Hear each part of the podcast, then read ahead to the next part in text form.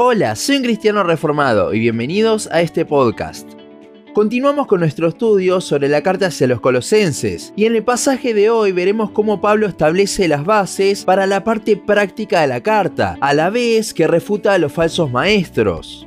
Colosenses 2.16 al 3.4 dice, por tanto, nadie os juzgue en comida o en bebida, o en cuanto a días de fiesta, luna nueva o días de reposo, todo lo cual es sombra de lo que ha de venir, pero el cuerpo es de Cristo. Nadie os prive de vuestro premio, afectando humildad y culto a los ángeles, entremetiéndose en lo que no ha visto, vanamente hinchado por su propia mente carnal, y no haciéndose de la cabeza, en virtud de quien todo el cuerpo, nutriéndose y uniéndose, por las coyunturas y ligamentos, crece con el crecimiento que da Dios. Pues si habéis muerto con Cristo en cuanto a los rudimentos del mundo, ¿por qué, como si vivieseis en el mundo, os sometéis a preceptos tales como no manejes, ni gustes, ni aun toques, en conformidad a mandamientos y doctrinas de hombres? Cosas que todas se destruyen con el uso. Tales cosas tienen a la verdad cierta reputación de sabiduría en culto voluntario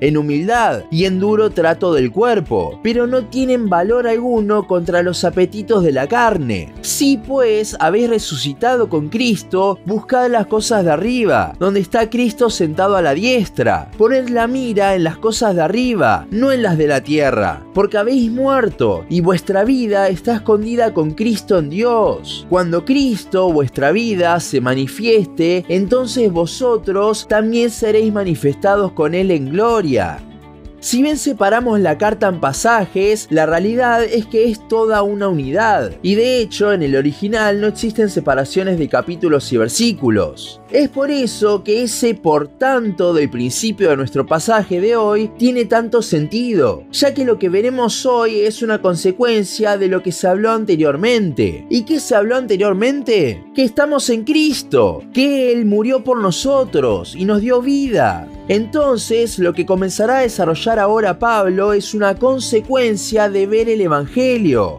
La mayoría de los comentaristas ponen como que es a partir del capítulo 3 la parte práctica de la carta, pero en mi opinión comienza en el versículo 16 del capítulo 2, siendo este una introducción a lo práctico de una forma negativa. Analicemos el pasaje. Los versículos 16 y 17 comenzarán mostrando la libertad que tenemos por justamente estar en Cristo, ya que ahora le pertenecemos. Versículo 17 al final. Aquí es cuando vemos un poco de la influencia de los falsos maestros de Colosas sobre los hermanos de la iglesia. Vemos en el versículo 16 que estos falsos maestros estaban juzgando a los hermanos por no cumplir con las cosas de la ley, a lo que Pablo los deja tranquilos hablando de que todo eso era simplemente algo que apuntaba a Cristo, pero que en él, como dijo antes en el capítulo, se encuentra la plenitud, estamos completos. El versículo 18 nos sigue mostrando algo de lo que hacían estos falsos maestros. Primero habla de que no los prive del premio. Esto ya que al sumar obras, lo único que hace eso es desviarnos de nuestro camino que es Cristo y va hacia Cristo mismo. En el momento en que empezamos a confiar en nuestras obras, dejamos de tener la mirada en el objetivo, Cristo, algo de lo cual ya hablaremos más adelante. Luego vemos dos características más de estas personas. Primero, habla de que afectaban humildad. ¿Qué quiere decir esto? La palabra en el original para afectando nos habla de deseo. Al desear humildad, uno justamente no está siendo humilde, sino que es una falsa humildad. La NBI lo pone como que fingían humildad, y a eso se refiere el pasaje. Si bien por su estilo de vida de privarse de cosas, un estilo de ascetismo, fingían ser humildes, la realidad es que estaban llenos de orgullo y se jactaban en todo eso. Después Pablo habla de que rendían culto a los ángeles. Hay varias posturas sobre esto, algunos hablando literalmente de adorar a ángeles, basado más en el paganismo de Colosas, otros hablan de adorar con los ángeles, esto basado un poco más en el judaísmo, aunque un judaísmo totalmente tergiversado. Pero cualquiera sea la postura, el sentido es el mismo. Se están metiendo en cosas que no sabían y por eso también estaban desplazando a Cristo del centro.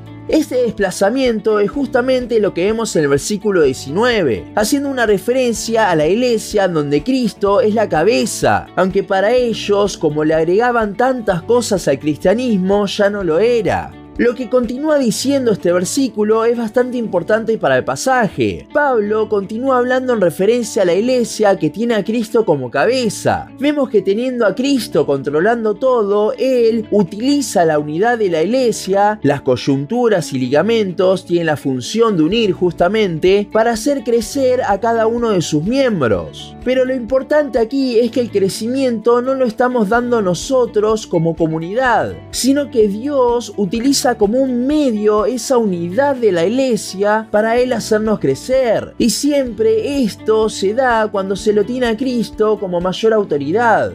El apóstol continúa hablando de las consecuencias de estar en Cristo. Creo que los versículos 20 al 23 es mejor estudiarlos como una unidad antes que uno por uno. Aquí Pablo actuará con sorpresa. ¿Cómo puede ser que estando en Cristo, siendo libres, se vuelvan a poner bajo esclavitud y bajo cosas del mundo? ¿Acaso no entienden la gracia del Señor? Este ascetismo que estaban teniendo los falsos maestros de Colosas ciertamente llamaba la atención. Y es que el ascetismo, el aislarse de cosas, parece ser algo piadoso. Pero Pablo nos dice acá que no. ¿Por qué? Porque el medio no es Cristo.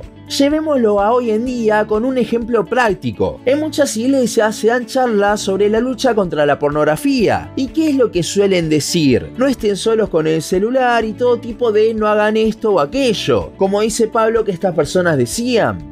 Ahora, esto puede ser práctico y puede servir por un tiempo este tipo de ascetismo, pero nada te garantiza que el día de mañana no vuelvas a caer. Y es que el problema no está en el hacer o no hacer, sino en el corazón. No hacer ciertas cosas puede tener cierta apariencia de poder ayudar en la vida cristiana, pero eso no soluciona el problema del corazón. Simplemente te hace más moral y deja totalmente de lado lo que dijo el versículo 19 sobre que el crecimiento lo da Dios, no nosotros. Pongamos otro ejemplo corto. Mi hermana es nutricionista y siempre que ve a personas que comienzan esas dietas de no comer absolutamente nada de ciertas cosas, se horroriza, porque el problema no está en el no comer, sino que lo que hay que hacer es comer en la medida justa, es cambiar realmente la alimentación por algo sano. Para la vida cristiana lo que tenemos que hacer no es aislarnos totalmente de todo. Y entiéndase bien que no hablo de que el pecado está bien. Aquí no habla de pecado, sino de formas para uno supuestamente santificarse. Del extremo conductista y austero en el que se estaban jactando estos falsos maestros. Lo que tenemos que hacer en realidad es cambiar nuestro corazón para que ya directamente no queramos esas cosas. ¿Y cómo lo hacemos? Es ahora que vendrá el comienzo del capítulo 3.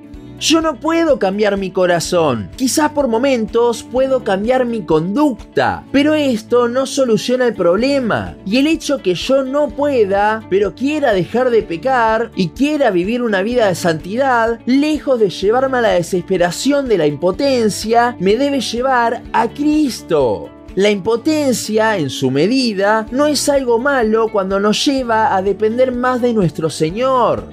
Pablo comenzará este capítulo poniendo las cosas bien en claro. Si somos hijos de Dios, lejos de intentar ser más santos con medios humanos como el ascetismo, debemos buscar a Cristo.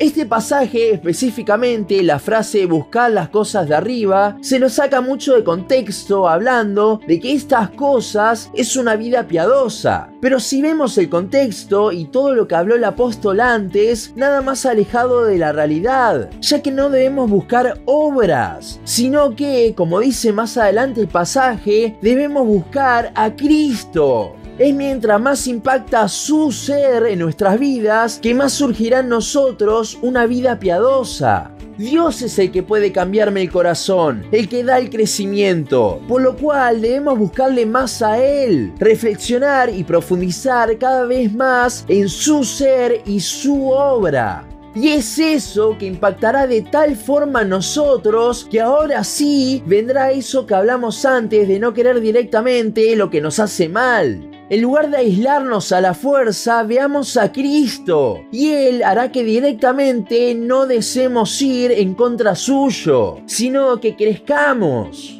Los versículos 3 y 4 hablan justamente de la seguridad, estando escondidos en Él, y la esperanza, confiando de que un día seremos glorificados con Él, que el creyente tiene, sabiendo que si bien todo esto es una lucha, un día no solo todo terminará, sino que estaremos con Él.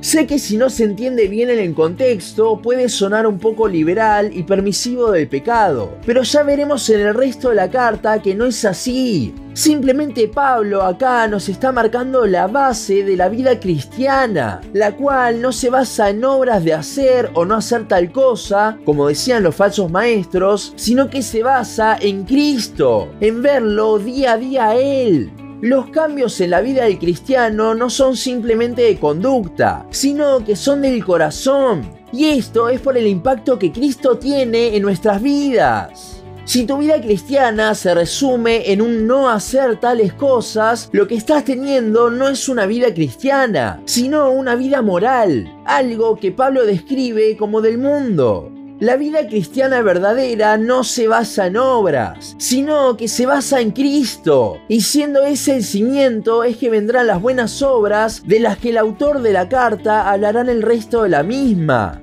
Si hay algo con lo que quiero que te quedes es con lo siguiente. Todo lo que hablamos hoy recuerda que es un resultado de lo que hablamos en el capítulo anterior del podcast. Un resultado de estar en Cristo. Y es por eso justamente que Pablo nos invita en el capítulo 3 a buscarla a Él, a mirar a Cristo, a concentrarnos en Él, que es Él que nos hará crecer. Esfuérzate, pero no en las obras, sino en la gracia, como dice 2 Timoteo 2.1. Mientras más veamos a Cristo, más nuestra vida será transformada a su imagen. Hasta aquí nuestro podcast de hoy. Seguinos en Instagram, Facebook, YouTube y Spotify. En todas nos encontrás como un cristiano reformado. También seguinos en uncristianoreformado.blogspot.com para leer el resto de nuestros blogs. Nos vemos en la siguiente ocasión.